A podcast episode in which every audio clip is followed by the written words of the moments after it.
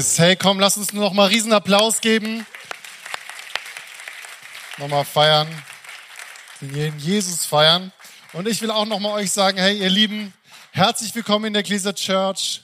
Schön, dass ihr da seid. Und ähm, wir sind ja eine Kirche an drei Standorten. Wir sind in Ansbach, in Erlangen und in Nürnberg. Und deswegen lasst uns doch mal gegenseitig einen riesengroßen Applaus geben und feiern, dass wir gemeinsam Gottesdienst feiern an drei Stunden als eine Kirche.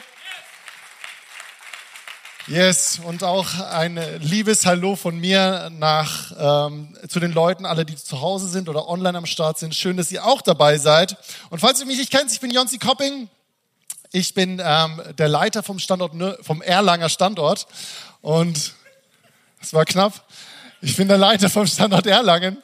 Und ähm, deswegen auch nochmal ein riesengroßes Shoutout an meine Family, meine Friends hier in Nürnberg, in Ansbach, aber auch in Erlangen. Und ich freue mich auch wieder nächste Woche bei euch am Start zu sein. Wir sind jetzt gerade mitten in der Predigtserie Identity. Sag mal Identity. Und Pastor Konsti hat letzte Woche schon so herrlich darüber gesprochen, dass wir, dass unsere Identität nicht das ist, was andere Menschen über uns sagen, sondern er hat uns fünf Dinge mitgegeben, die Jesus über uns ausspricht, beziehungsweise Jesus uns gesagt hat und uns sagen möchte, immer wieder. Und das erste ist, wir sind durch Jesus hundertprozentig angenommen. Unendlich wertvoll, bedingungslos geliebt, komplett begnadigt und absolut befähigt. So stark, oder? Und ich darf heute mit euch einen weiteren Faktor anschauen, der Einfluss hat auf unsere Identität. Und das ist nämlich unser Beziehungsstatus. Sag mal, oha. Sehr gut. Meine Predigt heißt heute, mein Beziehungsstatus, meine Identität. Und wir wollen uns genau das anschauen. Ich finde es immer so witzig. Ich habe ja eine Zeit lang ähm, Jugend, war hier in der Jugend am Start in der Ecclesia Church. Und da gab es Jugendliche, die haben immer so gesagt, ey Jonsi, kann der Herr Jesus bitte erst dann wiederkommen, wenn ich schon verheiratet bin? Also ich würde es irgendwie gern noch mitnehmen, bevor Jesus kommt, weil ich will jetzt nicht als Single sozusagen mit Jesus dann in den. Aber ich fand es so witzig, oder? Es ist so, es ist so ehrlich und so schön und das kann ich gut verstehen. Aber ich weiß ja nicht, wo gerade du stehst. Hey, vielleicht bist du Single, vielleicht bist du gerade vergeben, vielleicht bist du in einer Ehe. Hey, vielleicht bist du auch schon geschieden, vielleicht habt ihr schon Kids, vielleicht bist du Oma und Opa oder du wartest darauf, endlich Oma und Opa zu werden. Okay? Aber das Gute ist, lass mir dir sagen, diese Predigt, egal welchen Beziehungsstatus du aktuell hast, ist für dich. Ist für dich. Und ich glaube, wenn du dein Herz öffnest und offen bist, was Gott zu dir sagen will, wird er heute richtig coole Dinge in dein Herz und dein Leben hineinsprechen. Und ich bin, ich bin selbst seit neun Jahren jetzt verheiratet mit einer wundervollen, großartigen Frau Conny und wir haben jetzt vier Kinder ja, im Alter von drei Monaten, zwei Jahren, fünf Jahren und sechs Jahren. Und wir sind total gesegnet und wir feiern das. Und gleichzeitig kann ich mich noch erinnern an meine Singlezeit. Bei manchen von euch wird es ein bisschen ein paar Jahre mehr zurückliegen, bei anderen weniger. Oder andere stecken mittendrin. Single sein. Manchmal gefühlt ein bisschen Haifischbecken.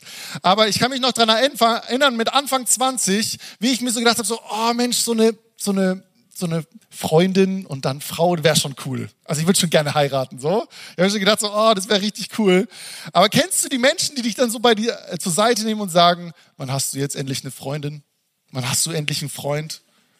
Oder wann bringst du endlich jemanden mit nach Hause? Ne? Und das Witzige ist, wenn du dann eine Freundin hast oder einen Freund, dann kommt irgendwann die Frage, wann heiratet ihr? Wann macht ihr die endlichen Antrag? Und dann seid ihr verheiratet, dann kommen die nächsten Fragen. Wie schaut's denn aus mit Kindern? Also wir wollen schon irgendwann Oma und Opa werden. Das ist schon, schon wichtig. Wie schaut's denn da aus mit Kindern? Und irgendwann hast du dann Kinder und dann ist es soweit und dann kommt die Frage, ja, wann haben eure Kinder denn endlich mal Kinder? Ich habe gedacht, ihr wollt Oma und Opa werden. Und irgendwie gefühlt ist es doch so, dass egal in welchem Beziehungsstatus du dich befindest, es gibt immer gefühlt den nächsten Schritt. Und die Leute suggerieren dir dadurch auch irgendwie so, hey, ah, also so richtig vollkommen ist es jetzt, was du gerade lebst, noch nicht. Und das passiert, dass du das von außen hörst. Und dann stellst du dir selber Fragen. Zum Beispiel fragst du dich so, wenn du noch immer keine Freundin hast, noch keinen Freund hast, du fängst dich an zu vergleichen und stellst dir dann die Frage, hey, warum habe ich denn jetzt niemanden? Bin ich nicht wertvoll? Bin ich nicht liebenswürdig? Bin ich irgendwie falsch? Oder du bist in einer Beziehung und wartest darauf, dass, dass, dass der Jason endlich dir einen Antrag macht. Shoutout an alle Jasons. Aber dann kommt irgendwie so die Frage so, hey, bin ich nicht auch liebenswürdig oder es wert, verheiratet zu werden? Was, was, was habe ich falsch gemacht? Oder ihr seid dann verheiratet und ihr, und ihr versucht Kinder zu bekommen, aber irgendwie bekommt ihr keine Kinder. Und dann kommen solche Fragen wie, sind wir falsch? Haben wir was falsch gemacht? Bin ich falsch? Und solche Dinge kommen hinein und das in Kombination von den Leuten, die uns Dinge sagen, plus die Fragen, die uns wir stellen, auf einmal wird es nicht nur zu bin ich nicht wertvoll, wird zu ich bin nicht wertvoll. Bin ich nicht liebenswürdig, wird zu ich bin nicht liebenswürdig. Haben wir irgendwas falsch gemacht zu wird zu wir sind falsch oder ich bin falsch. Und das spricht auf einmal in unsere Identität hinein. Und wir fangen an, unseren Wert und unsere Identität an unseren Beziehungsstatus zu binden. Und das ist gefährlich. Das ist ganz gefährlich. Weil wir machen uns abhängig von unserem Beziehungsstatus aufgrund von Meinungen von anderen, aufgrund von Prägung oder unseren Gefühlen. Hey, wir sehen uns wertlos an, wenn wir Single sind, wertlos, wenn wir keine Kinder haben oder, oder, oder, oder. Aber wir dürfen uns davon trennen. Wir dürfen sagen, hey, mein Beziehungsstatus bestimmt nicht meinen Wert oder wer ich bin. Denn wirklich, dein Beziehungsstatus bestimmt nicht deinen Wert oder wer du bist. Sag mal Amen. Amen. Auch online, du musst auch Amen sein. Du warst zu leise. Und Erlangen und Ansbach auch nochmal ganz laut. Perfekt. Danke Nürnberg für die Unterstützung. Weißt du, Jesus möchte uns sagen, wer wir sind. Wir dürfen herausfinden, entdecken durch die Wahrheiten Gottes, wer wir sind und wir dürfen uns trennen von dem Wert, den wir in unserem Beziehungsstatus sehen, für uns selber. Denn dein Beziehungsstatus bestimmt nicht deinen Wert. Und weißt du, ich schaue so aktuell so hin und ich, ich, ich habe immer so das Gefühl, gerade ist es auch vor allem in Gemeinden, in vielen Gemeinden gibt es so dieses, diesen Drive so, oh, wenn du Single bist, du musst doch irgendwann mal heiraten, musst doch irgendwann mal finden, wie wär's mit dem und dem und dem und wenn du dann verheiratet bist, oh, Kinder kriegen, das ist das Beste auf der ganzen Welt. Amen, ist es. Ähm, aber weißt du, und wir denken uns, hey, das ist jetzt auch so, so, so, so eine Schwierigkeit unserer Zeit. Aber ich darf dir sagen, nee, nee, nee, das gab's im Neuen Testament auch schon. Lass uns mal gemeinsam reinschauen, was Paulus an die Gemeinde in Korinth schreibt. In 1. Korinther 7, Vers 27 bis 28, da schreibt Paulus, wenn du bereits an eine Frau gebunden bist, dann versuche nicht, diese Bindung aufzulösen. Bist du jedoch noch ungebunden, dann bemühe dich nicht darum, eine Frau zu finden. Oh, die ganzen Single Boys sagen, oha. Äh, müsst ihr nicht machen, keine Sorge. Nächster Vers. Allerdings begehst du keine Sünde, wenn du heiratest. Das ist witzig, was Paulus schreibt, oder? Hey, du sündigst nicht, wenn du heiratest. Eine Ermutigung für alle Leute, die heiraten. Nur ist es eben so, dass euer irdisches Leben damit zusätzlichen Belastungen ausgesetzt ist, die ich euch gern ersparen möchte. Hey, das ist doch ganz logisch. Wenn du erwachsen wirst, also wenn du Kind bist, Jugendlicher bist, du hast schon so ein bisschen Verantwortung für dich, aber noch nicht so ganz, weil ab dem Moment, wo du erwachsen bist, dann erwachsen zu sein, heißt Verantwortung zu übernehmen. Für dich zuallererst. Und dann, wenn du jemanden hast, eine Beziehung hast, dann, oder eine Ehe hast, dann hast du nicht mehr nur noch Verantwortung für dich selber, sondern Verantwortung für die andere Person. Hey, im Gesetz, nicht im Gesetz Gottes, da auch, aber in, in unserem deutschen Gesetzbuch steht drin, wie es geregelt ist, wenn du verheiratet bist. Wusstest du das? Da steht drin, was du zu tun und zu lassen hast, was du machen musst, wenn du verheiratet bist. Das ist gesetzlich geregelt. Du hast Verantwortung für deinen Ehepartner. Und dann habt ihr irgendwann Kinder Hey, und du hast Verantwortung für die Kinder. Ist doch logisch, dass das dich belastet. Weil Verantwortung zu tragen ist immer schwer. Mit Jesus ist es leicht, aber ist trotzdem schwer. Okay? Und das ist ganz logisch. Aber in den antiken Religionen und Kulturen, wo Paulus gerade hineinschreibt, diesen Brief an die Korinther, waren Familie und Nachwuchs absolute Werte. Absolute Werte. Es gab keine Ehre ohne Familienehre. Es gab kein Erbe ohne Nachwuchs. Es gab kein Erbe ohne Kinder. Es war eine Schande, wenn du nicht verheiratet warst und Kinder hattest. Es, weil du hast durch deine Kinder weitergelebt. Du hast ein Erbe hinterlassen durch deine Kinder. Du, das heißt, du bist zwar gestorben, aber die Leute damals haben gesagt, hey, durch deine Kinder lebst du weiter. Und wenn du dann auf einmal Single warst und dich nicht verheiratet hast und keine Kinder bekommen hast, hey, dann warst du eine Schande für deine Familie. Du warst eine Schande für deine Familie. Das hieß, Familie und Ehe saß auf dem Thron dieser Zeit. Es war super wichtig. Und jetzt schreibt Paulus so einen Brief. Crazy, oder? Ist doch crazy, was Paulus schreibt. Paulus sagt, hey, pass auf, also wenn du verheiratet bist, lass dich nicht scheiden. Wenn du Single bist, dann bemühe dich nicht, jemanden zu finden. Ach ja, und wenn du doch heiratest, keine Sorge, du sündigst nicht. Crazy. Oder Paulus schreibt auch an Timotheus in 1. Timotheus 5, Vers 3, erweise den Witwen, die auf sich selbst gestellt sind, Ehre, indem du dafür sorgst, dass sie von der Gemeinde die nötige Hilfe bekommen. Der Sozialhistoriker Rodney Stark schreibt, dass Witwen zu der Zeit von Kaiser Augustus, wenn sie länger als zwei Jahre nicht wieder verheiratet waren, mussten sie eine Strafe zahlen. Die mussten Strafe zahlen, die Witwen, wenn sie nicht wieder schnell geheiratet haben. Und Paulus gibt den Auftrag, den Jesus ihm gegeben hat und sagt den Gemeinden, hey Leute, wenn ihr Witwen habt, dann supportet die so, dass sie heiraten können, aber nicht müssen. Das war mindblowing für die damalige Zeit. Wie kann das sein? Wie kann das sein und warum? Hey, weißt du was Gott? Gott duldet niemanden und nichts auf dem Thron deines Lebens. Von, vor allem nicht Ehe, Familie oder Kinder, sondern ihm gehört dieser Thron und er kickt alles runter. Und damit hat er es gemacht. Er hat alles gleichwertig gestellt. Er hat die Singles gleichwertig gestellt mit den Ver Vergebenen. Er hat die Vergebenen gleichgestellt mit den Ver Verheirateten. Er hat die Verheirateten gleichgestellt mit den Leuten, die Familie haben. Und dadurch ist nichts wertvoller als das andere hey, da ist ein Wert, weil, weil, weil nicht der Wert aufgrund der Familie oder deines Beziehungsstatus kommt, sondern aufgrund Jesus. Ja, können wir schon mal Jesus einen Applaus geben? Come on. Und, und Timothy Keller, Timothy Keller schreibt in seinem Buch Ehe, er schreibt, in der frühen Kirche, alleinstehende erwachsene Christen waren ein Zeugnis dafür, dass Gott und nicht die Familie ihre Hoffnung war. Wow. Crazy, oder? Was ist das für ein Mindset? Die Kirche hat sich gesagt, wir supporten Singles. Wir supporten Verheiratete. Wir supporten Familien. Und das war crazy. Gleichwertig Support. Und das ist richtig stark, weil den Wert und die Identität ziehen wir nicht mehr aus, unserer, aus unserem Beziehungsstatus, aus, aus den Kindern oder Enkel, die wir haben, sondern unsere Hoffnung, unsere Identität und unseren Wert ziehen wir alleine aus einer Person und das ist Jesus Christus. Das ist Jesus Christus. Im Psalm 71, Vers 5 heißt es, denn du allein bist meine Hoffnung, Herr. Ja, Herr, du bist meine Zuversicht von meiner Jugend an. Und wenn du hier bist und Jugendlicher bist, kannst du jetzt schon anfangen. Vielleicht ist es noch nicht deine Zeit, in Beziehung zu kommen oder zu heiraten, aber setz doch jetzt schon deine Hoffnung allein in Jesus Christus. Und wenn du älter bist, sowieso. Hey, nicht meine Partnerschaft, Ehe, Kinder, Enkel ist das, was meine Hoffnung ist, mein Wert ist. Ich löse jede innere Bindung gegenüber meinem Beziehungsstatus. Ich bin wertvoll, egal in welchem Beziehungsstatus ich mich befinde. Das ist Wahnsinn, was Jesus da vorbereitet hat. Und Jesus möchte, dass wir unsere Identität stärken in Bezug auf unseren Beziehungsstatus. Und ich habe euch heute zwei Sachen mitgebracht, die mir Gott aufs Herz gelegt hat.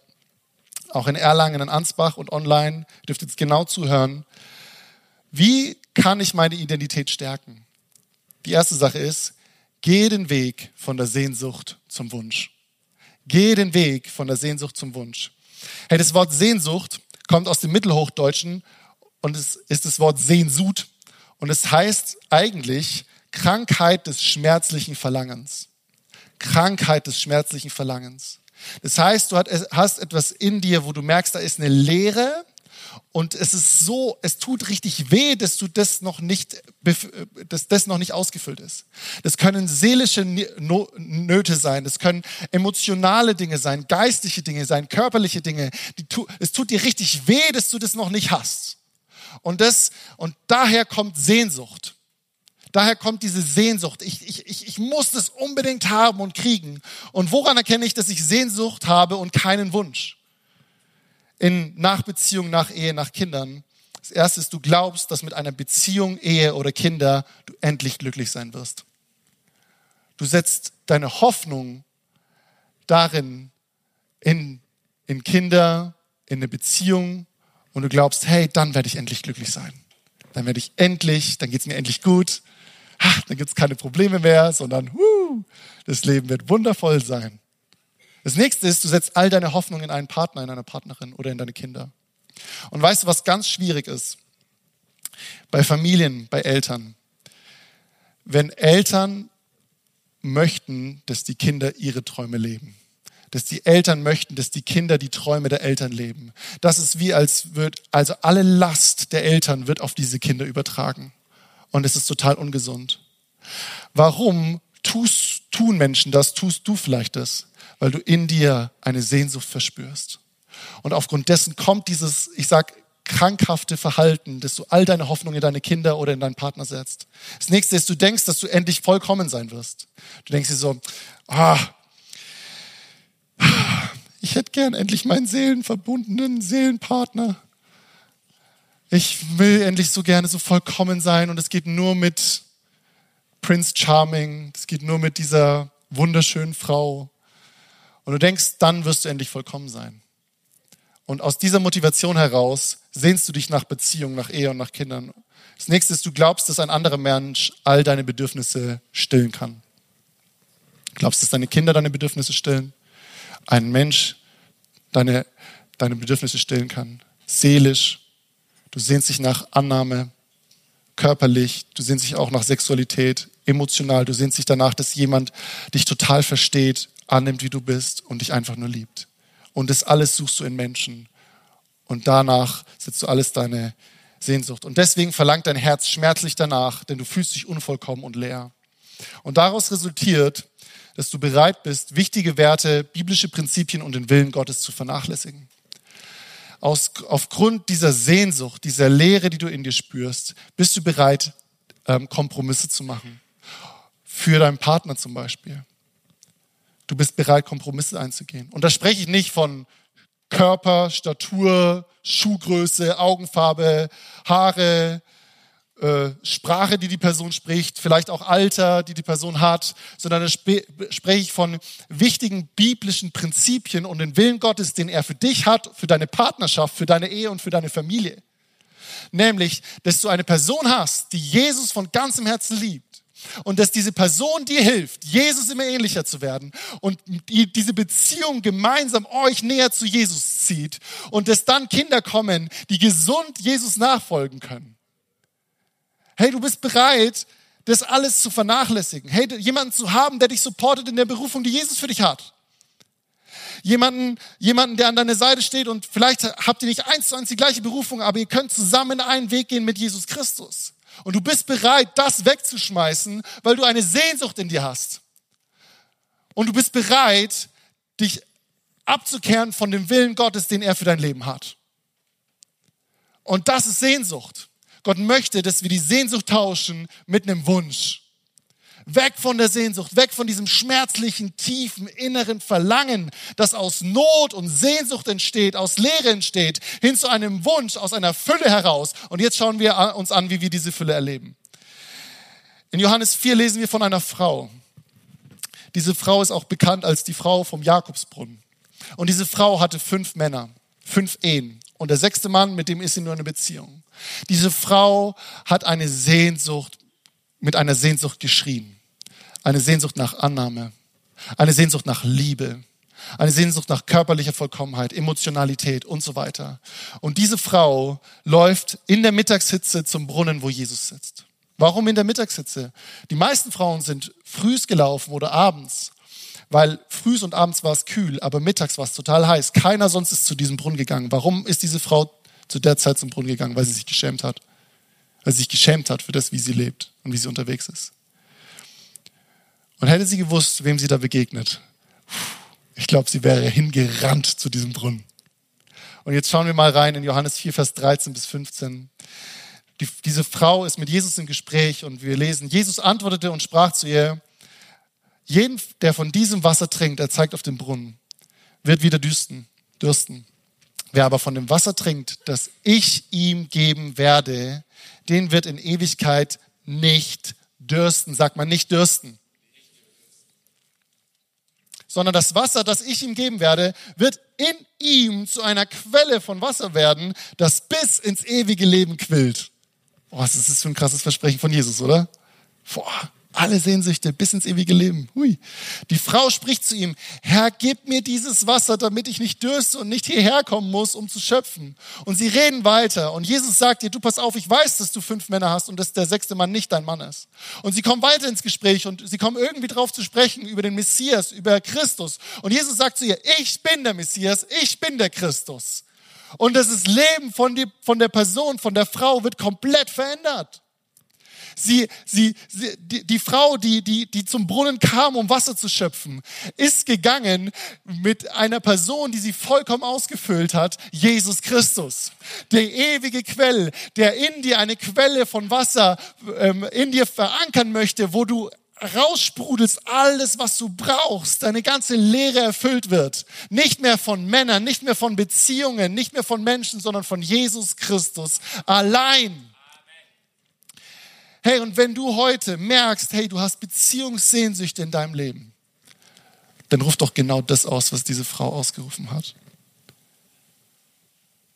Jesus, ich brauche dich, damit ich nicht mehr durstig bin. Dass meine Leere ausgefüllt ist und ich keine Sehnsucht mehr in mir trage. Füll mich vollkommen, Jesus. Ich habe so Sehnsüchte in mir und ich merke, das oh, das ist eher ungesund. Füll mich, füll mich, füll mich. Und ich liebe das, was Paige Benton Brown in einem Artikel schreibt, der heißt Singled Out by God for Good. Und sie schreibt über das Single-Sein und es fasst es auch super gut zusammen. Sehen wir den Tatsachen ins Auge. Ledig sein ist nichts Minderwertiges. Aber ich möchte schon heiraten. Ich bitte jeden Tag dafür. Vielleicht werde ich in den nächsten ein, zwei Jahren einen Mann kennenlernen und mit ihm vor dem Trauertag treten weil Gott so gut zu mir ist. Aber vielleicht werde ich auch nie mehr mit einem Mann ausgehen, weil Gott so gut zu mir ist.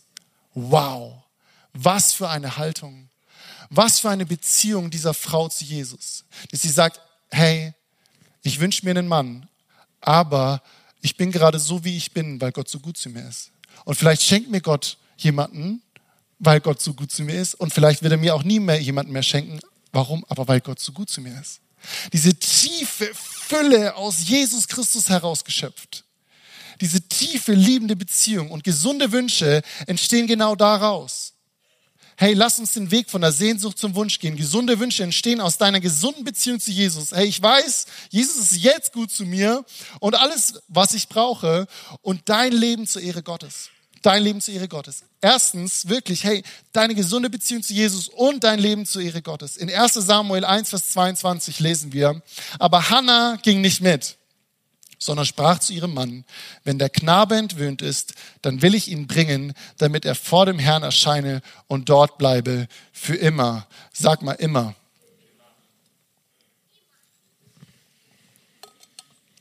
Und weißt du, diese Hannah, ist die Mutter eines der wichtigsten Propheten des Alten Testaments. Sie ist die Mutter von Samuel. Und sie war, sie konnte keine Kinder kriegen. Und es war zu der damaligen Zeit eine extreme Schande. Haben wir ja schon vorhin so ein bisschen mitgekriegt. Und sie bittet Gott und sagt, hey, okay Gott, und wenn ich jetzt, wenn ich schwanger werde und ein Kind bekomme, dann soll dieses Kind zu 100 Prozent dir gehören und es soll zu deiner Ehre leben. Und sie, sie bittet Gott und fragt nach einem Kind. Und Gott erfüllt diesen Traum, diesen Wunsch. Und wisst ihr, Samuel heißt übersetzt, Gott erhört Gebet. Das ist so wunderschön. Und weißt du, was sie dann macht? Sie behält das Kind nicht für sich, sondern sie gibt Gott dieses Kind. Und sie sagt, dieses Kind gehört dir, Gott, und es ist zu deiner Ehre. Ob ihr nun esst oder trinkt oder sonst etwas tut, tut alles zur Ehre Gottes. 1. Korinther 10, Vers 31. Ob ich nun Single bin oder, oder vergeben, mein Leben zur Ehre Gottes. Wenn wir in einer Beziehung sind oder in einer Ehre, Ehe, unsere Beziehung und unsere Ehre, Ehe zur Ehre Gottes. Ob wir jetzt Kinder haben oder nicht, hey, unsere Ehe zur Ehre Gottes. Wenn wir Kinder haben, hey, unsere Kinder zur Ehre Gottes. Das ist der Traum. Und weißt du, dass aus dieser tiefen, liebenden Beziehung zu Jesus plus dieser Haltung zu sagen, hey, mein ganzes Leben soll Gott ehren, daraus kommen gesunde Wünsche. Weil bitte habt Wünsche, Leute. Gott ist doch nicht sauer auf euch, wenn ihr Wünsche habt. Gott sagt nicht so, oh, du darfst dir niemanden wünschen als deinen Partner, oh, das ist ganz blöd. Nein, Gott ist ein guter Vater. Gott ist ein guter Vater und er möchte, dass wir Wünsche haben und Wünsche, die äußern, zu ihm kommen, aber nicht aufgrund von einer Sehnsucht, sondern aufgrund von einer tiefen Beziehung und Fülle von ihm und zu sagen, hey, mein Leben und das, was ich bekomme, zur Ehre Gottes zu 100 Prozent. Weil egal, ob ich das habe oder nicht, das macht nichts mit mir persönlich, nichts mit meiner Identität. Hey, ich wünsche mir einen Partner, eine Ehe, eine Familie, aber es nimmt mir nicht meine Freude, meine Hoffnung, meinen Wert, wenn ich das nicht bekomme, denn ich mache mein Leben nicht davon abhängig.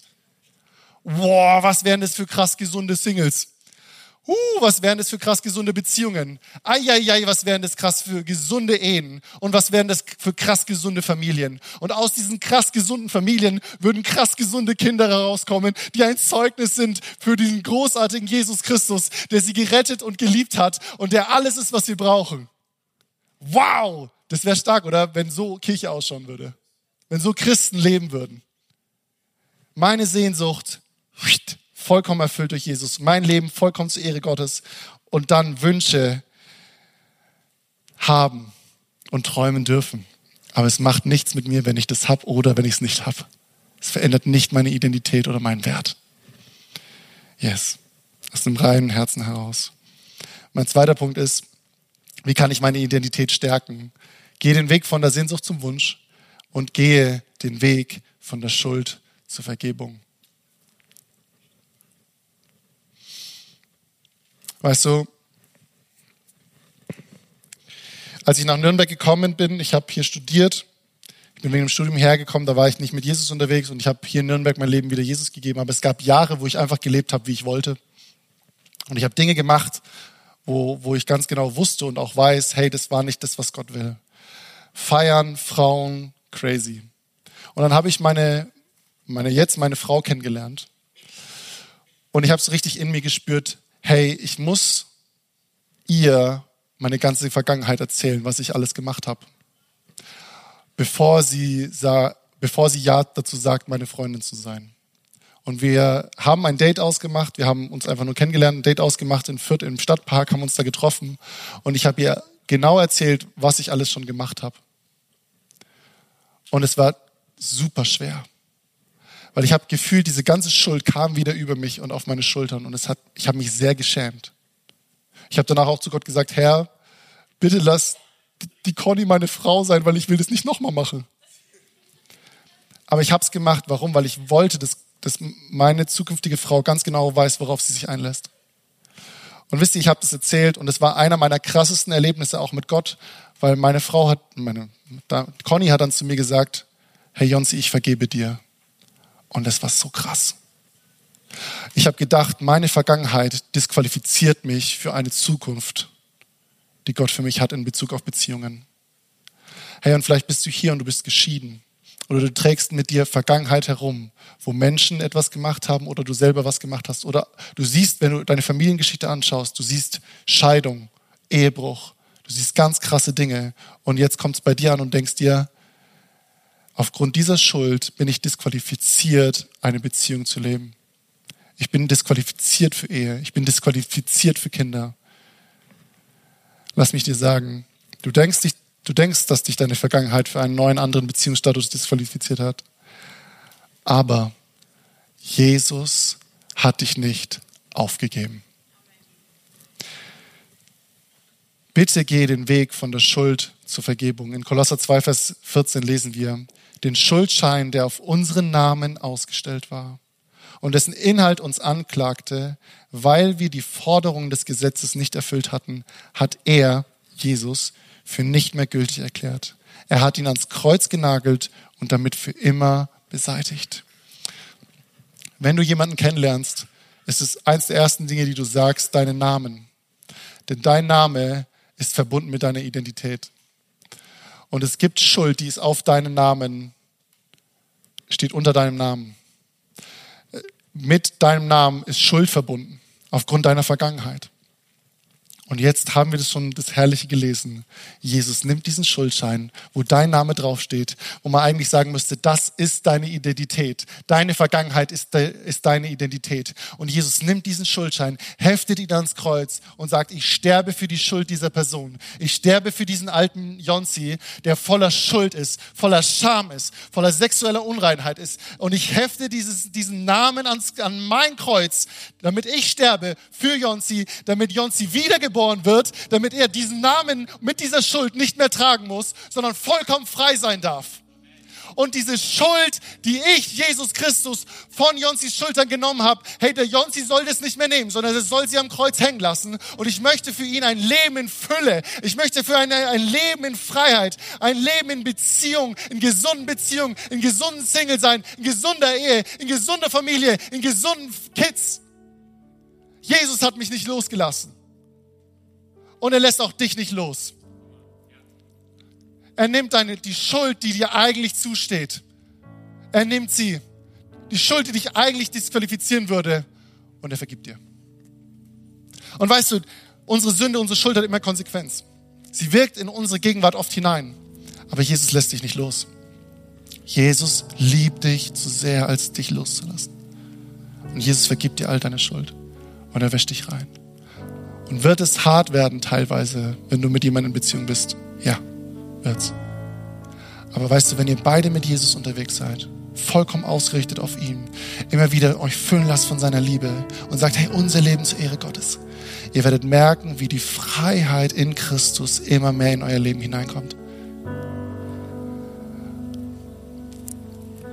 Deine Identität ist nicht dein Beziehungsstatus, ist nicht deine Vergangenheit, es ist das, was Jesus sagt über dich. Du bist wertvoll.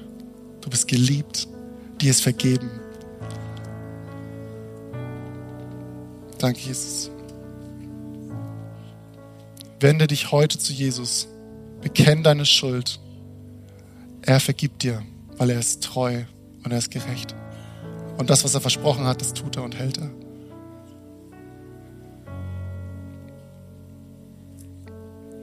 Lass uns mal gemeinsam beten. Lass uns mal unsere Augen schließen. Und auch in Erlangen und in Ansbach dürfen gern die Leiter und Pastoren nach vorne kommen und jetzt gerne übernehmen das Gebet, weil wir wollen jetzt an allen Standorten gemeinsam beten.